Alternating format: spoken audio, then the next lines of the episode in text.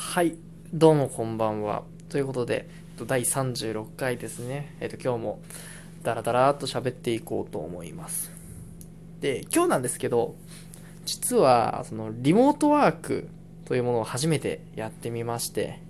それについてお話ししていこうかなと思います。まあ、その最近ですとコロナウイルスですよね。その影響で多分いろんな会社とかでリモートワークだリモートワークだっていう風に推奨する動きが結構来ているのかなという風に思います。で、まあ、そんな中で、あの我が社でもねついにその流れがやってきましたっていうところで、まあ、あくまであの強制とかそういうわけではなくて推奨のレベルなんですけど、まあ、特にあのオフィスに出てで、オフィスに出ないとやらな、できないようなこととかっていうのも特になかったので、まあ、ちょっと気に乗じてね、やってみましょうっていうところで、と実際にリモートワークをちょっとやってみましたと。で、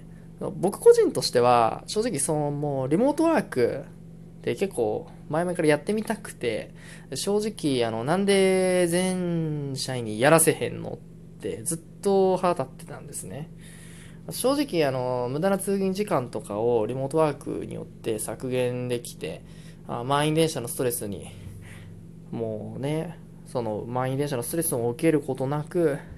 で別にそんな毎日ね顔合わせなくても大抵のことメールとかチャットで片付くだろうしもう圧倒的に合理的やん。わざわざ会社出る意味ないやろ。こうリモートワークで十分やって思ってたんですね。で、まあ、今回の機会で実際にそのリモートワークやってみたんですけどあ、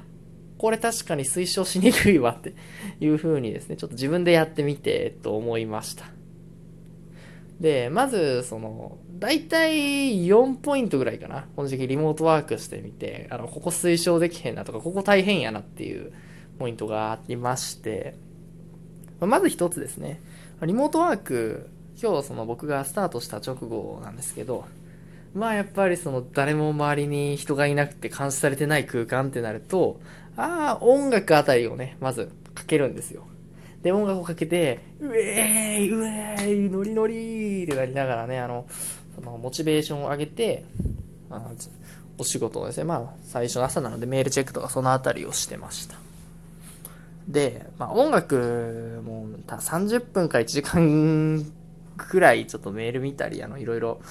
やってて、ちょっと飽きてきて、あ、なんかテレビでもかけようって思ってですね。で、気がついたら僕は、その、録画レコーダーのリモコンに手を出して、マギアレコードの第7話をまた見てたんですよ。の2週目を。で、正直、あの、この時点でもうダメな人はダメだなっていうふうに、あの、思いました。あの、多分そういった風にあの、アニメとか、テレビとか、まあ、ヒート YouTube とか、あのあたりの誘惑に、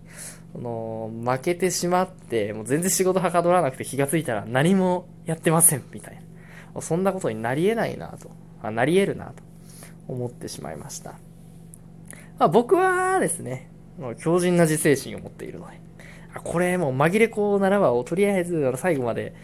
あの流し終えた瞬間ですね、C パートまでも。あ、これダメだ、集中できへんってすぐに、えっと、切り捨てましたね。またそのタイミングでなんか電話かかってきた気がする。はい。まあなんか気がついたらね、ですね、もう音楽もなく、BGM もなく、無音でやってて、あれこれオフィスでよくねとか いうような状態になってました。で、まあ、これが一つ目で、あともう二つ目は、結構テキストベースのやり取りって気を使うなっていうことを感じました。で、オフィスですよね。それこそみんなで集まってやっているようなところだと、例えばその、メールとかチャットとかで書いたようなことがちょっと伝わりづらいようなことであっても、最悪口頭でリカバリーするなりいろいろやりようがあるんですね。ただ、え、ー、と、これがそのリモートワークになると、まあ一応電話とかできないわけじゃないんですけど、いつもよりって確実にハードルは高いですし、まあ、ちょっとリアルタイム性が少しそがれてしまうっていうところで、かなりその高度な言語化能力というか、なんかそういうスキルが求められるなというのを感じました。まあ正直、僕自身、あの、日本語が不自由な方なので、あの、これメール意味通ってるのかな？ちょっとオフィスにいないと、なんか、これ何言ってんだこいつみたいになってるんじゃないかみたいな感じで、ちょっと不安になりながらメールとか書いてました。はい。で、3つ目ですね。あちょっと前述したそのテキストベースのやり取りとか、そういったところに近いところなんですけど、あと対面でやり取りしないので、やっぱり場の雰囲気とか、相手の雰囲気とかですよね。まあ、なんか、何を思ってるのかってちょっと察しないといけないっていう局面がそんなにあったわけじゃないですけど、まあ、会議ですね。どうぞまあ、午後ぐらいにありまして、あの、その場でちょっと正直どういう雰囲気になってるのかっていうのとかあんまりわかんないので、ディスプレイ越しなので。あ、なんかうまいことを今その考えてる途中なのそれとも、なんか、えっ、ー、と、進めていいところなのっていうのがちょっとよくわかんないみたいな感じで。それこそオフィスとかその場に人がいれば、ノンバーバルコミュニケーションですよね。いわゆる非言語コミュニケーションっていうところで、なんとなく、あ、今こういうシチュエーションだなっていうのがわかるのかなと思うんですけど、それが全くわからないので、あのもうひたすら、今、今ここ大丈夫ですか？大丈夫ですか？みたいな感じで詰めないといけないっていうので、なんかめんどくさいなっていうふうに思いました。で、これ最後なんですけど、その会社ですね、オフィスにいる時って、例えばその今日は何をやってこれを作ってじゃあこれできたねとかいうのを報告で多分そんなに上げることってないと思うんですよ。まあ上げたとしてもまあ人と一つ一つのまあちょっと節目くらいでたまに上げるとか今どうなってるとかそのレベルかなって思うんですけどやっぱりリモートワークってなるとその、まあ、やってる姿とかを監視できるわけではないので、まあ、極端な話するこそ一番最初に言ったように、あの、僕がアニメ見てたり、テレビ見てたり、YouTube 見たり見てたりしても、何らおかしくないわけですね。なので、その、まあ、え今日は何をやるんですかとか、何をやったんですかどんな成果物がありますかっていうのを、結構具体的に、かつ、しっかり上げる必要が出てくるっていうところで、逆にそれがちょっとプレッシャーになるなっていうふうに感じました。まあ、今日とかですね、ひいてはの僕がやっていることでどっちかっていうと具体的に成果物上がるような感じのお仕事ではないんですけど、まあ、これがちょいプログラミングする人であったり、まあ、あるいはそういった関連で、まあ、設計書なりいろいろ書いたりしてる人だとすると、まあ、具体的な成果物上げろ、上げなきゃみたいな感じで、逆にプレッシャーになって、その、リモートワークってところの本来の気軽さっていうところですね、多分、一般的に抱かれてるイメージとちょっとかけ離れたようなことになってしまうのかなというところかなというふうに思いました。まあ、今挙げた4点ですね。えっと、自制心がないと死ぬ。テキストベースのやり、テキストベースのやり取りしんどい。あと、ノンバーバルコミュニケーション取れないからしんどい。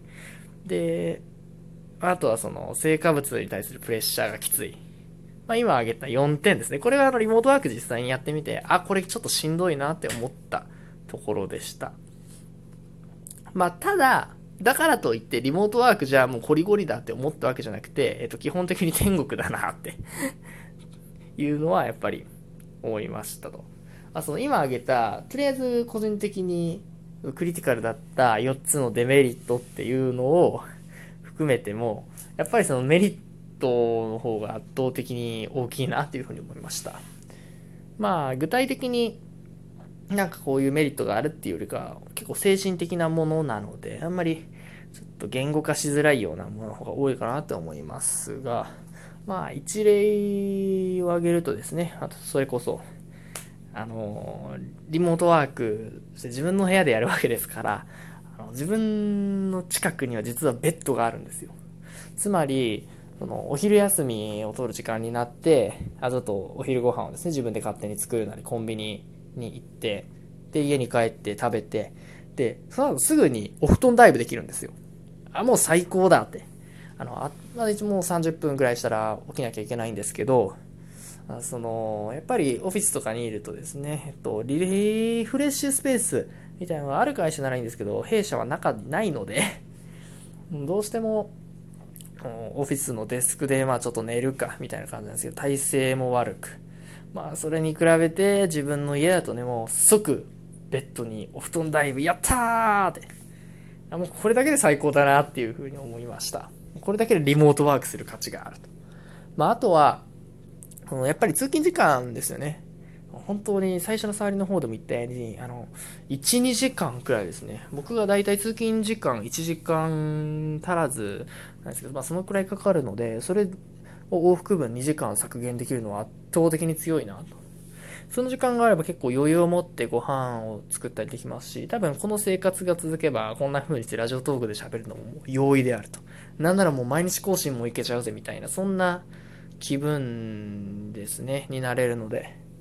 もうああ、これは強いと思いました。多分このラジオトークの時間を例えば勉強に当てたり、読書に当てたり、あるいはもう本当にがっつり趣味なり、筋トレなり、に当てることができて、やっぱり、えっと、普段の時間ですよね。平日がより有意義なものになるなというふうに感じました。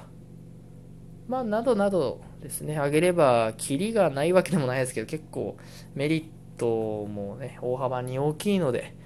リモートワークをですね、もっとすごいすごいって、もう、来賛して、あの、この風潮をですね、推し進めていって、まあ、最終的に多くの人がリモートワークできるような環境ですね、えっ、ー、と、日本がそういうね、感じで作ってくれたらいいなと思います。まあ無理なんだろうけど。はい、ということで、今日は、えっと、リモートワークをやってみたっていうような、そんな感じのお話になりました。ここまで、人聞いてくださった方、ありがとうございます。えっ、と、ツイッターですね。えっ、と、告知になりますが、ツイッターとかやってます。えっ、と、プロフィールの方から、えっ、と、アカウントですね、リンク貼ってますので、飛んでみて、フォローしてもらえると嬉しいです。あと、えっ、と、一応ブログもやってます。えっ、と、ツイッターのアカウントからですね、リンク貼ってますので、そっちの方から飛んでみてもらえればかなというふうに思います。はい。ということで、今日はそんな感じです。それでは、バイバーイ。